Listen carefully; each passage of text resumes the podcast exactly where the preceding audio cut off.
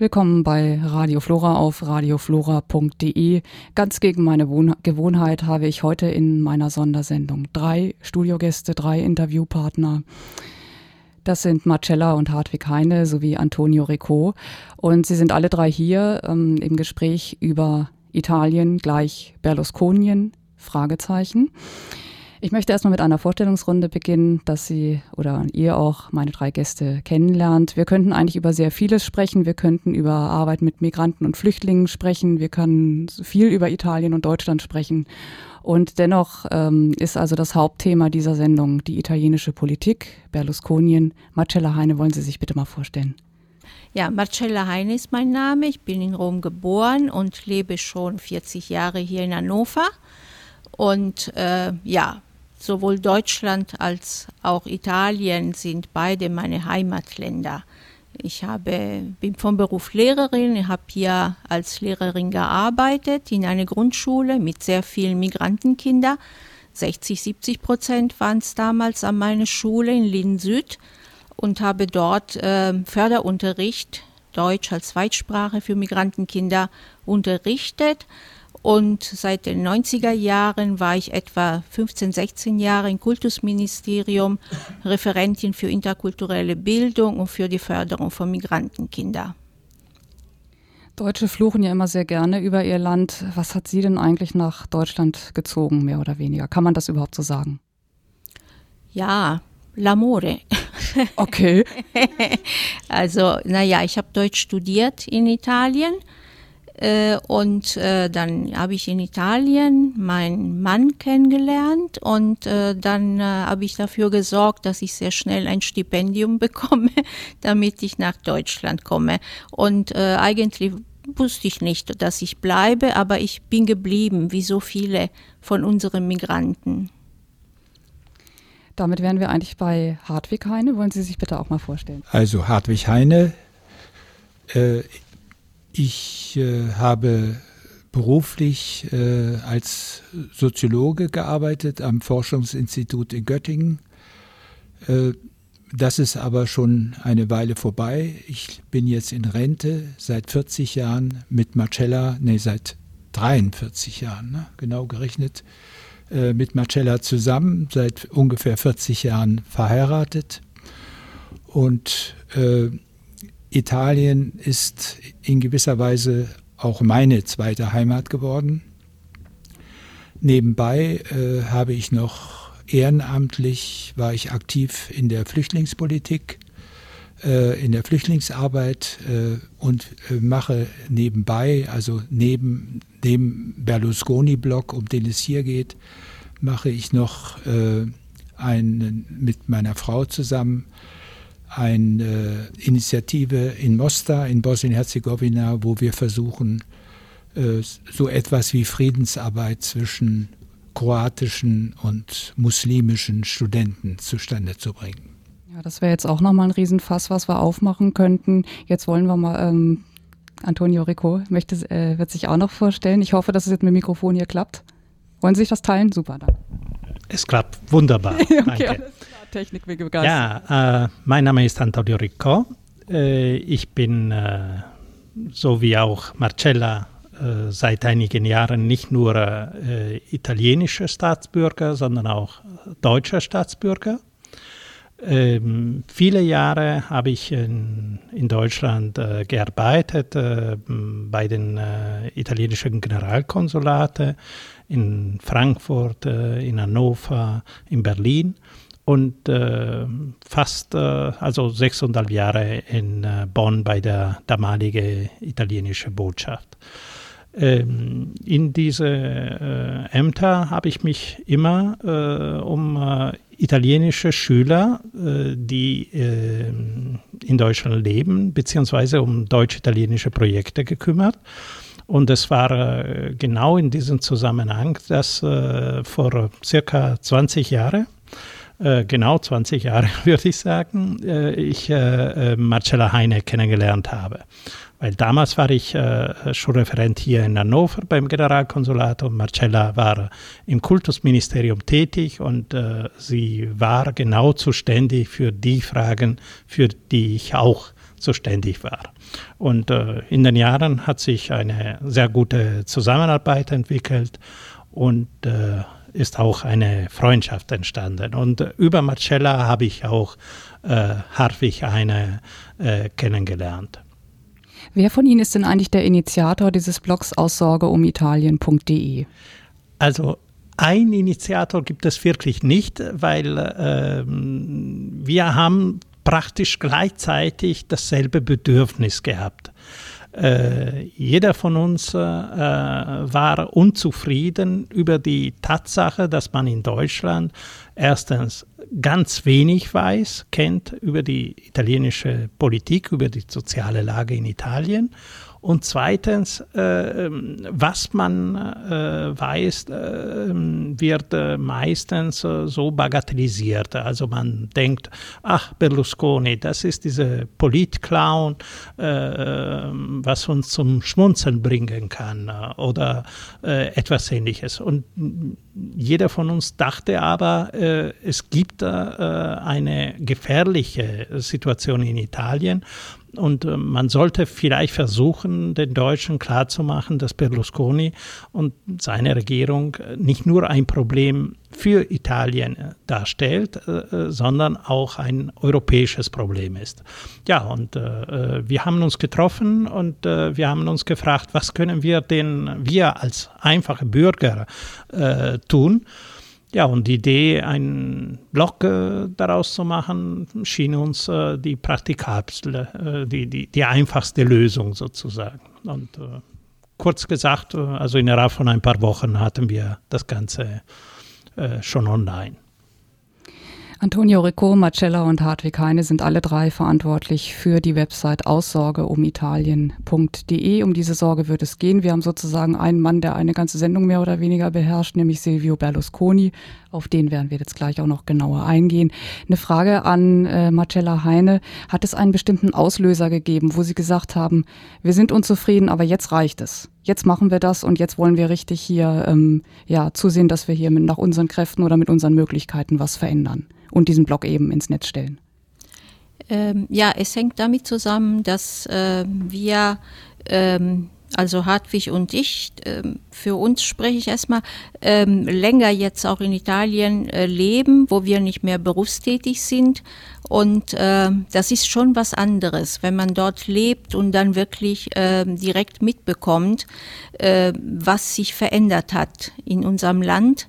Und ähm, wir haben angefangen, einfach Mails an unsere Freunde zu schicken äh, über das, was wir dort in Italien erleben. Und äh, wir haben natürlich Antonio auch unsere Mails geschickt. Und als wir wieder in Deutschland waren, haben wir gesagt, also das reicht nicht, Mails an ein paar Freunde zu schicken. Äh, wir wollen Öffentlichkeit schaffen, auch in Deutschland. Ja, das war ähm, also nach 2008, nachdem Berlusconi nach dem Fall der Prodi-Regierung, der Mitte-Links-Regierung, wieder, wieder an die Macht gekommen ist. Das war der Auslöser, wo wir dachten, äh, wir müssen was tun. Jetzt habe ich ganz den Geburtstag Italiens erstmal, auf den ich ja am Anfang auch eingehen wollte, den hatte ich jetzt vor lauter ne, weil wir jetzt gleich äh, bei dem Thema Berlusconi waren, hatte ich jetzt unterschlagen. Wie ist denn der Geburtstag gewesen? Harmonisch? Freudig? Wer möchte antworten? Also, ich fange erstmal mit einer positiven Note. Äh, gestern habe ich natürlich äh, ganz besonders, gestern war nämlich äh, unser Geburtstag, äh, unter 50 Jahre äh, Italien und äh, ähm, so ein Geburtstag muss man sich nicht entgehen lassen sozusagen. Man wird schließlich nicht jedes Jahr unter 50, wenn man so will. Also, äh, ich habe gestern äh, die Sendungen in den italienischen Fernsehanstalten gesehen und äh, ähm, das Positive dabei, muss man sagen, war, dass dieser äh, Geburtstag äh, wirklich von, von ganz Italien äh, und vom Volk, von ganz normale Leute äh, als äh, sehr wichtig angesehen worden ist. Wenn ich denke, dass äh, als Beispiel nur in äh, Turin, obwohl äh, ein Wetter gab, was wirklich nichts mit Italien, mit dem Bild von Italien zu tun hatte, das heißt Regen, sehr kalt und so weiter. Also vorgestern Abend war, gab es 200.000 Menschen, die äh, im Zentrum der Stadt äh, sich getroffen haben und äh, ähm, gefeiert haben. Äh, und äh, ich glaube, das kommt auch, weil für viele Menschen ist die Idee der Einheitsitalien noch wichtiger geworden, seit diese Idee eben in Frage gestellt wird. Es gibt äh, Tendenzen in Italien, also Italien zu spalten. Und äh, das spüren die Menschen, äh, nehmen das zur Kenntnis und endlich scheint es auch, äh, sie reagieren. Äh, sie fragten aber, ob das äh, alles glatt gelaufen ist. Nicht so glatt, weil beispielsweise die Lega Nord, als alle Abgeordneten sich versammelt hatten mit dem Staatspräsident, äh, und äh, in einer feierlichen Stunde natürlich an diese äh, große Bewegung des Risorgimento gedacht haben, also an den Kämpfen, um Italien als Einheitsstaat zu bilden. Äh, die Lega Nord-Abgeordneten äh, sind demonstrativ äh, ferngeblieben. Ähm, der Chef der Lega Nord hat nicht mal in Andeutungen die nationale Hymne mitgesungen, um irgendwie diese Ablehnung des italienischen Heinerstaat. Und man muss denken, die Lega Nord ist nicht eine kleine Bewegung äh, ohne Bedeutung im Parlament, sondern sie stellt äh, eine große parlamentarische Gruppe. Sie hat in Norditalien sehr viele Stimmen bekommen und auf ganz Italien gesehen circa 11 äh, Prozent, 10, 11 Prozent. Und es ist eine treibende Kraft der italienischen Regierung. Aber ich denke, über die Lega Nord sprechen wir auch weiter danach. Äh, Verständnisfrage, Herr Heine, ja? Nein, ich wollte nur eine Ergänzung aus sozusagen aus der Sicht eines Deutschen machen. Äh, wir haben ja als Deutsche äh, ein problematisches Verhältnis, äh, sagen wir mal, zu unserer Nationalität. Und ich habe die früher die Äußerung italienischen Nationalbewusstseins immer mit etwas Beängstigung gesehen, zum Beispiel bei Fußballspielen oder bei äh, Sportereignissen, wo die Italiener äh, gewannen oder gewinnen sollten, wurde auf etwas beängstigende Weise die Trikolore geschwenkt. Und es, ich finde schon erstaunlich, wie, wie ich bei mir selbst bemerke, wie das Verhältnis zum Beispiel zu dieser Trikolore sich verändert hat. Jetzt habe ich äh, zum Beispiel erfahren, dass äh, bei einer Veranstaltung der Lega Nord ein Italiener, der offenbar noch sich als Italiener versteht, äh, sich in die italienische Nationalflagge äh, gehüllt hatte und daraufhin von der Polizei abgeführt wurde bei dieser Lega-Veranstaltung. Und seitdem muss ich sagen, und seitdem ich auch etwas genauer einschätzen kann, was die Lega sonst vertritt, äh, sehe ich dieses, diese symbolischen äh, Werkzeuge des italienischen Nationalbewusstseins mit äh, viel positiverer, äh, also mit einem viel positiveren Gefühl. Ich hatte ja gesagt, dass ich auch einige Wissensfragen stellen muss, weil ich halt vieles über Italien nicht weiß. Können Sie bitte mal Berlusconi, Lega Nord, also da, wer ist da der Zusammenhang? Ja, gerne. Ähm, die derzeitige Regierung basiert in erster Linie auf zwei großen Parteien. Ich sage in erster Linie, weil es gibt auch kleinere Gruppierungen, die sich zwischendurch gebildet haben, die aus anderen Parteien entstanden sind, äh, die sich abgespaltet und wieder Vereine und so weiter. Aber äh, sagen wir mal so, die zwei tragende Säule der Regierung Berlusconi sind auf der einen Seite die Partei von Berlusconi, wir haben in unserem Blog sehr oft in, äh, als äh, diese Partei als äh, äh, Betriebspartei, Partito Azienda oder Firmenpartei. Ähm, es ist eine hm, Partei mit äh, kaum demokratischen äh, Strukturen und Entscheidungsprozesse. Äh, und äh, äh, Berlusconi hat wirklich die absolute Kontrolle über diese Partei. Diese Partei heißt abgekürzt PDL, äh, Partei der Freiheiten, äh, wörtlich übersetzt, Partito della Libertà. Und äh, die zweite Partei ist ähm, die Lega Nord. Die Lega Nord ist als lokale, regionale zunächst Partei der Lombardei. Später hat sich sich erweitert in ganz Norditalien äh, ist eine starke Partei in Norditalien. Äh, die äh, Gouverneuren oder Ministerpräsidenten von äh, Piemonte und von der Region Veneto sind von der Lega Nord heutzutage. Und die Lega Nord ist auch vertreten in fast alle Regionalregierungen in Norditalien. Aber die Lega Nord hat dadurch durch die Koalition mit Berlusconi auch eine entscheidende Rolle in der Nationalregierung gespielt. Es passiert, äh, also die, die Lage heute ist so, dass auf der einen Seite Berlusconi braucht die Lega Nord, um äh, eine ganze Reihe von Vorhaben äh, äh, zu, zu, anzupeilen. Auf der anderen Seite, die Lega Nord braucht Berlusconi, um, äh, wie Sie sagen, den föderalen, äh, die föderale, föderale Umwandlung Italien zu realisieren. Gegen eine stärkere Rolle der Regionen hätte im Prinzip in Italien niemanden äh, etwas dagegen.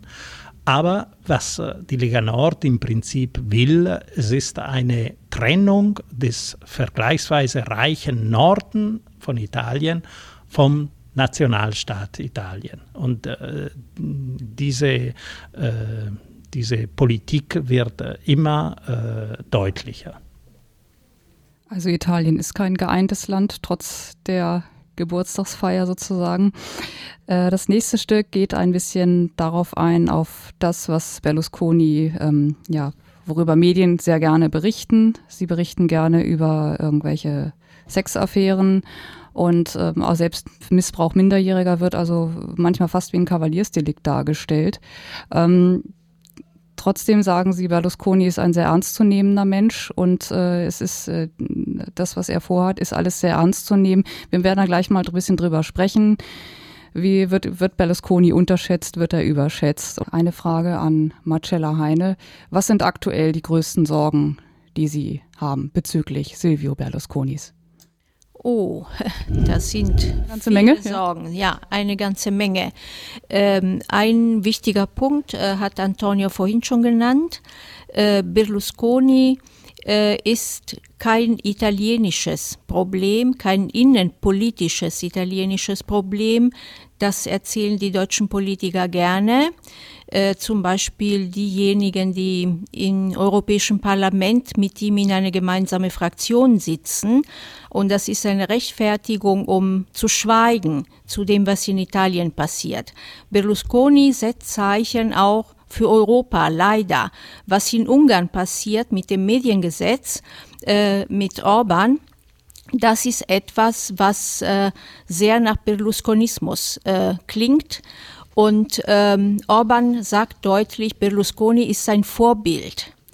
Und andere Parteien in Holland und in anderen Ländern, die Fremdenfeindlichkeit auf ihre Fahnen geschrieben haben, vertreten genau das, was die Lega Nord in Italien vertritt. Also wir haben mit europäischen Entwicklungen zu tun. Das ist eine große Sorge, eine Sorge, die auch die Deutschen umtreiben äh, müsste sollte und alle Europäer. Ähm, ja, die Sorge ist, dass Berlusconi äh, dabei ist, politisch ähm, Italien äh, grundlegend zu verändern von einem demokratischen Staat mit einer sehr fortschrittliche, sehr demokratische Verfassung äh, in ein populistisches, autoritäres Regime äh, wo die Gewaltenteilung äh, nicht mehr richtig funktioniert oder funktionieren soll nach seinen Vorstellungen, wo die Justiz massiv beeinflusst wird, wo die freie Presse stark unter Druck und die Medien, die unabhängigen Medien von ihm unter Druck gesetzt äh, werden, diejenigen, die ihm nicht sowieso gehören. Ähm, und ähm, es, die andere Sorge ist ähm, nicht nur eine politische, sondern auch eine kulturelle äh, weil ähm, äh, der Berlusconismo äh, ist dabei auch die äh, politische und soziale äh, Zusammenhänge und die kulturellen äh, Zusammenhänge äh, in Italien zu verändern, zu vergiften äh, und ähm, Italien zu spalten äh, und auch äh, so, ja, äh, macht sich breit auch so ein, ähm, eine Haltung oft, äh, die so in die Richtung geht, ähm, ja, ich versuche irgendwie durchzukommen, was der macht, kann ich auch und irgendwie ähm, Hauptsache mir geht's gut, wie es den anderen geht, ist mir schließlich egal. Natürlich nicht für alle Italiener. Es gibt einen Teil der Italiener, das Land ist 50-50 gespalten, kann man sagen, die ganz anders ist, die sich stark sozial ehrenamtlich engagiert, äh, auf wunderbare, bewundernswerter Weise, aber das andere Gesicht Italiens ist auch da und Berlusconi äh, verkörpert dieses hässliche Gesicht. Wo möchte Berlusconi denn außenpolitisch hin? Also innerhalb des Landes möchte er machen, was er will, habe ich so den Eindruck. Wie ist es außenpolitisch? Also Berlusconi hat äh, äh, im Laufe dieser äh, 17 Jahren äh, sich immer mehr positioniert auf der Seite der Europäischen Volkspartei. Äh, ich bin fest überzeugt, dass für Berlusconi äh, bedeutet das nicht eine mm, ideologische Entscheidung. Äh, ich gehe eher davon aus, äh, dass Berlusconi äh, diese Wahl sehr opportunistisch gewählt hat, getroffen hat.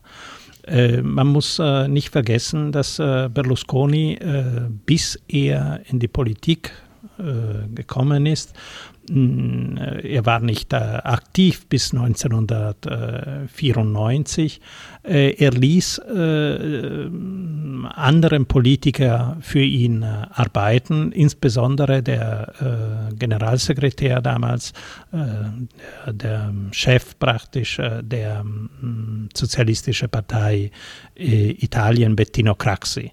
Bettino Craxi war nicht nur sein persönlicher Freund, er war auch sein politischer Mentor und Unterstützer. Er hat im mm, Auftrag von Berlusconi Gesetze auf den Weg gebracht, die die Macht äh, im Medienbereich von Berlusconi konsolidiert haben. Äh, auch äh, gegenüber ähm, äh, Richtlinien hat er sich später äh, durchgesetzt. Äh, er weiß genau, Berlusconi ist sehr schlau, sehr intelligent, muss man sagen, und er weiß genau, dass er auch äh, politische Unterstützer äh, in den, äh, im, im, Europäischen Parlament beispielsweise braucht. Deswegen hat er von Anfang an ähm, äh, seine Partei äh, innerhalb äh, der Europäischen ähm, Europäische Volkspartei positioniert. Ähm, aber ähm, das ärgert uns, äh, muss ich sagen, ganz besonders, weil wir leben in Deutschland. Jeder von uns hat natürlich äh, eigene politische Vorstellungen, aber ähm, im politischen parlamentarischen Spektrum in Deutschland äh, finden wir zum Glück, müssen wir sagen, äh, keine äquivalente Kraft oder Persönlichkeit. Alles, was äh, in Italien passiert und wie verkauft wird als eine gemäßigte äh, mit der Rechtspolitik äh, äh, könnte überhaupt nicht in Deutschland passieren.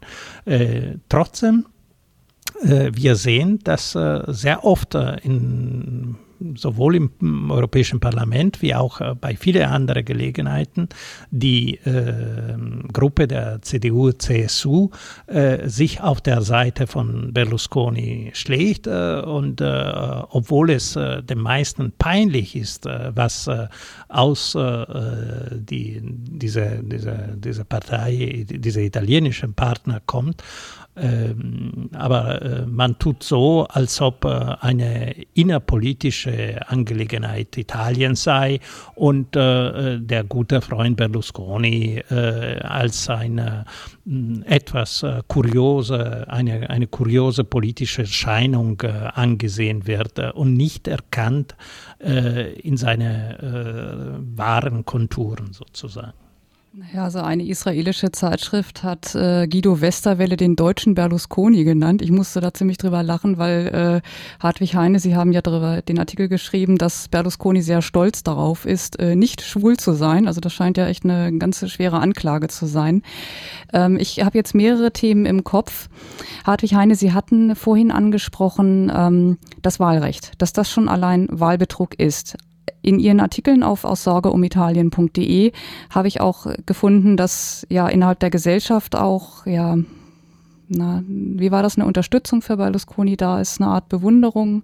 So möchten wir auch sein. Wie würden Sie das darstellen? Und Berlusconi wurde halt gewählt, obwohl die Leute eigentlich Bescheid wissen, wohin er will und wer er ist. Wie war das jetzt mit dem Wahlgesetz? Also erstmal äh, zu dem Wahlbetrug. Äh, der findet massiv auch direkt statt. Ähm, Berlusconi hat, und das weiß jeder in Italien, äh, Beziehungen äh, zur Mafia. Enge Freunde von ihm sind Leute, die gleichzeitig sozusagen Angestellte der Mafia sind. Ich nenne nur De Lutri, ein enger Freund von ihm, und Cosentino. Und die äh, besorgen ihm regelmäßig, also in riesigen Paketen, Wählerstimmen. Also erstmal äh, ist das ein äh, direkter Wahlbetrug. Eine Sache ist aufgeflogen, hier sogar in Deutschland. Da hat ein, äh, äh, ich glaube, auf der Liste für den Senat ein Vertreter der PDL kandidiert, äh, der direkt von der Drangheta in äh, Süditalien äh, gesponsert wurde und die auch direkt äh, Wählerstimmen in Süddeutschland für ihn gesammelt haben und dann selbst ausgefüllt haben. Das war also direkter Wahlbetrug. Zum Wahlgesetz. Äh, das ist in höchstem Maße undemokratisch.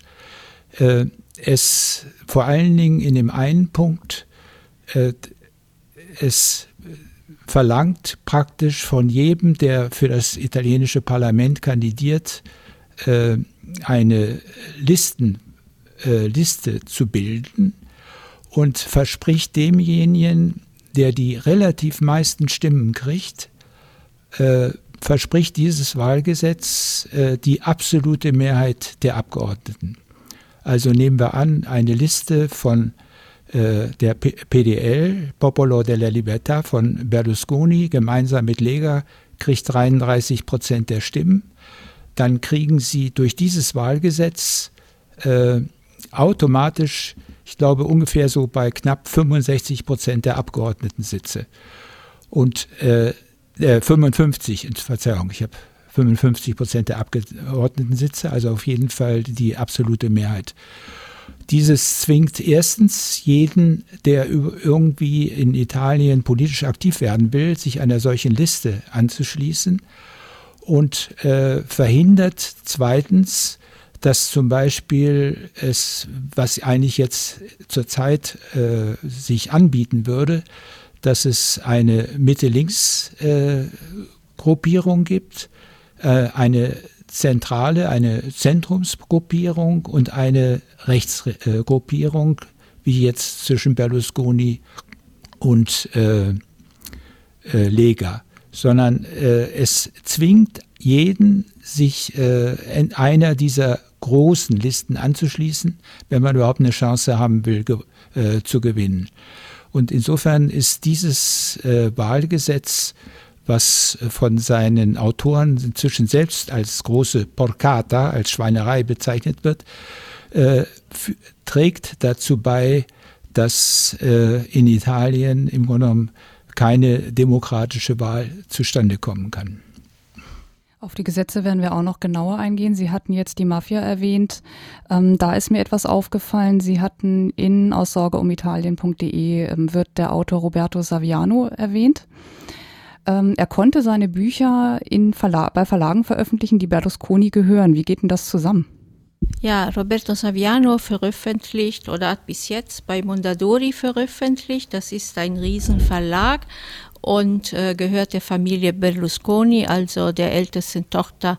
Die älteste Tochter ist eben die Chefin von diesem Verlag und ähm, das äh, Mondadori hat äh, natürlich ist ein riesiger Verlag und hat viele Autoren und macht auch gutes Geld mit Savianos Bücher. Sie können sich vorstellen, Saviano ist äh, ein sehr bekannter ähm, Autor, äh, übersetzt, ich weiß nicht wie vielen Hunderten von äh, Sprachen und äh, wird äh, millionenfach verkauft. Also Saviano bringt Geld. Aber Saviano ist auch sehr unbequem äh, und äh, ähm, er schweigt nicht, sondern er äußert sich sehr deutlich. Äh, und äh, inzwischen ist es so, dass äh, die Konflikte zwischen dem Mondadori Verlag, äh, sprich Marina Berlusconi und Berlusconi selbst äh, und dem Autor sich sehr zugespitzt haben und äh, das so, dass Saviano jetzt auch äh, sagt, dass er eigentlich äh, keine Möglichkeit mehr zur Zusammenarbeit äh, sieht. Also der äh, Mondadori Verlag hat äh, massiv Saviano kritisiert und angegriffen, weil er eben wagt, äh, äh, sehr deutlich gegen Berlusconi und auch gegen die Mafia und die, ähm, äh, sagen wir mal, die Zusammenhänge zwischen Mafia und Politik, das ist Savianos Thema, äh, da spricht er deutliche Sprachen. Er nennt Namen, Nachnamen, Orten, also sehr konkret, sehr präzise. Das passt dem Mächtigen natürlich nicht. Hartwig Heine, Sie haben da jetzt noch einen Einwand? Das ist kein Einwand, sondern nur eine Ergänzung, Ergänzung äh, um zu sagen, äh, dass es gelegentlich auch gefährlich werden kann in Italien. Äh, Saviano lebt nur äh, dank einer permanenten Polizeieskorte, weil er auf der Todesliste der Mafia äh, steht, äh, wegen seiner Veröffentlichungen, also zum Beispiel der Veröffentlichung über die Camorra. und Jetzt wird ihm schon zeitweise vorgeworfen, äh, wie er, der doch äh, von der, vom Staat gestützt würde, äh, so schlecht über Italien reden könne. Das sei doch ein gewisser Widerspruch. Das heißt, indirekt und unterschwellig wird angedroht, ihm diese Polizeieskorte zu entziehen, äh, worin eine direkte Drohung für ihn liegt, und zwar Drohung für Leib und Leben man muss auch äh, nicht vergessen, dass äh, leider ist Italien auch ein Land, wo die organisierte Kriminalität hat sich äh, im Laufe der Jahrzehnte äh, sich immer mehr äh, verbreitern können.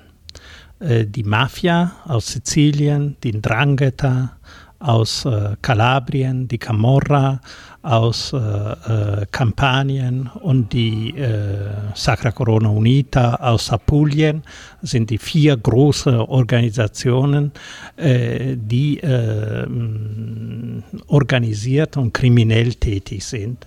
Diese Organisationen sind aber schon lange nicht mehr nur in diesen Regionen aktiv, Sie äh, haben sich äh, auch in anderen Regionen, beispielsweise Norditalien, verbreitet.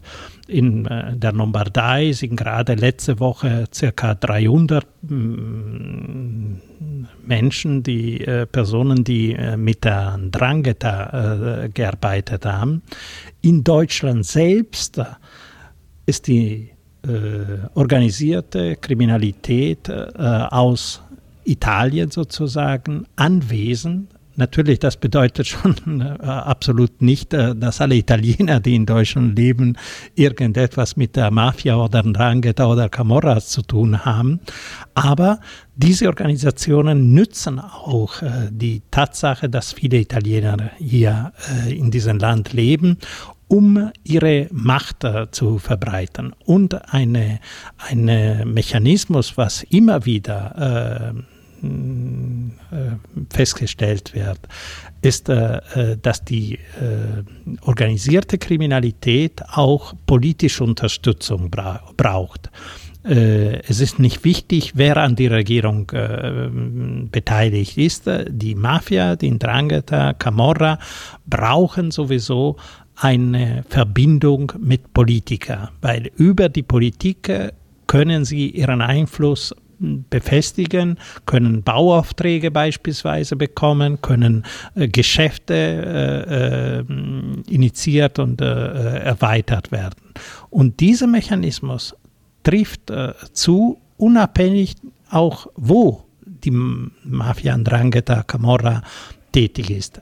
In Deutschland wenn in Deutschland die Möglichkeit gibt, Geld zu machen, dann kommt die Mafia, dann kommt die Camorra. Und äh, äh, Sie erinnern sich bestimmt äh, äh, vor ein paar Jahren, als äh, in Duisburg äh, die, diese, diese Morde stattfanden, hat man plötzlich entdeckt, dass die organisierte Kriminalität aus Italien nicht mehr Deutschland als ein äh, eine Ruhezone, man sagte früher. Eine Zone, wo man äh, äh kommt, äh, wenn die italienische Polizei äh, diese Mafiosi suchte, äh, dann man, konnte man sich in Deutschland vorübergehend verstecken sondern in der Zwischenzeit haben diese organisierte, hat, hat diese organisierte Kriminalität auch versucht, in Deutschland selbst Fuß zu fassen. Und äh, äh, die Verbindung zwischen Politik und äh, organisierter Kriminalität, das sagen wir noch einmal, ist nicht ein Problem Italien, sondern ist ein europäisches Problem zumindest. Deswegen müsste man sich bewusst werden, auch welche Gefährlichkeit äh, darstellen Politiker, die wie der Senator äh, Di Girolamo dieser im Ausland gewählten Senator, äh, der mit der äh, Camorra äh, zusammengearbeitet hat, diese Politiker stellen eine Gefahr nicht nur für Italien, sondern auch für die Bundesrepublik und für Europa. Ist denn Berlusconi mächtiger? Ich habe jetzt gehört, wirtschaftlich soll er das nicht sein, als jetzt die organisierte Kriminalität. Ich nehme jetzt mal die ganzen Namen, fasse ich mal unter organisierter Kriminalität zusammen. Also Berlusconi ist, äh, verfügt über sehr viele äh, Möglichkeiten. Er ist äh, ähm, wirtschaftlich gesehen äh, mit Sicherheit, äh, mit Abstand der reichste Mann Italiens. Ähm, und äh, als solche kontrolliert er ein Imperium, muss man sagen, von äh, Wirtschaftsunternehmern. Äh, er hat äh, die Kontrolle, er, er, er besitzt praktisch die größten drei privaten Fernsehanstalten in Italien. Er besitzt eine ganze Menge von Zeitungen, die auf nationaler Ebene, aber auch regional ähm, an, ähm, vertreten sind. Äh, er äh, ist auch der Chef von äh, einer wichtigen Fußballmannschaft wie Milan. er hat Interessen in vielen Bereichen, von Versicherungen bis zu, zum Bauwesen und, und so weiter und so fort. Also er hat die Möglichkeit, dadurch auch, dass er jetzt äh, seit vielen Jahren eine politische Rolle spielt, äh, den ganzen Staatsapparat, wenn man so will, äh, für seine Interessen auch zu nutzen. Und das tut er ausgiebig. Gegner der Mafia ist die Justiz. Hartwig Heine, Sie wollten dazu etwas sagen. Ja, wir sprachen vorhin äh, darüber, dass äh, etwa 50 Prozent der Bevölkerung in äh, Italien gegen Berlusconi ist. Also, dass Italien in dem Sinne ein gespaltenes Land ist. Aber es gibt eben eine zweite Instanz, äh, die sich Berlusconi bisher nicht gebeugt hat. Und das kann man allgemein sagen, ist die Justiz. Äh, und diese Justiz ist in Italien aufgrund ihrer besonderen Tradition auch, kann man sagen, ein gewisses Wunder. Italien ist sehr stark von der Korruption erfasst, also nicht nur Mafia, sondern auch von einer Korruption als so eine Art Massenphänomen, äh, von ganz unten bis ganz oben in die höchsten Kreise. Und äh, schon das äh, Anfang der 90er Jahre die Justiz äh, sich äh, die große Politik und deren Korruption äh, äh, vornahm. Der Begriff hieß damals Tangentopoli, äh, also die Verquickung von Staatsaufträgen und Schmiermitteln, damit man diese Staatsaufträge bekam für die Politik und für die Parteien. Äh, dass das aufgedeckt wurde, äh, war ein Werk äh, der, der Justiz. Und das ist in gewisser Weise ein durchgängiges Phänomen in Italien, dass die Justiz auch heute noch sehr mutig sich die größeren und kleineren äh, Verbrechen, soweit sie, man soll ja immer äh, äh, angeblich dazusetzen, weil es eben Berlusconi bisher noch nie rechtskräftig verurteilt wurde, äh, dass die Justiz sich die also äh, unverdrossen vornimmt. Auch jetzt wieder wie in dem Fall Ruby. Und äh, da gibt es nun etwas sehr Einfaches äh, zu sagen. Äh, die, diese Justiz versucht Berlusconi jetzt definitiv klein zu kriegen, indem er sie unter die Fuchtel der Politik stellt. Und wenn man danach fragt, äh, was hat Berlusconi mit der Mafia zu tun, muss man erstmal sagen, Berlusconi und die Mafia haben gemeinsam den gleichen Feind und dieser Feind ist die Justiz. Und äh, auch wenn man jetzt nicht behaupten kann, Berlusconi wird direkt von der Mafia bezahlt. Aber die Mafia, der Mafia kann eigentlich nichts Besseres passieren als so ein äh, Regierungschef, der also jetzt angetreten ist, um endgültig mit der Justiz äh, abzurechnen und sie äh, politisch an die Leine zu legen. Äh, wir können noch darüber reden, äh, in, mit welchen einzelnen Maßnahmen das passieren soll. Aber erstmal ist das die große Linie. Er will die Justiz, die ihm noch äh, und seinem Regime im Wege steht, will er kleinkriegen.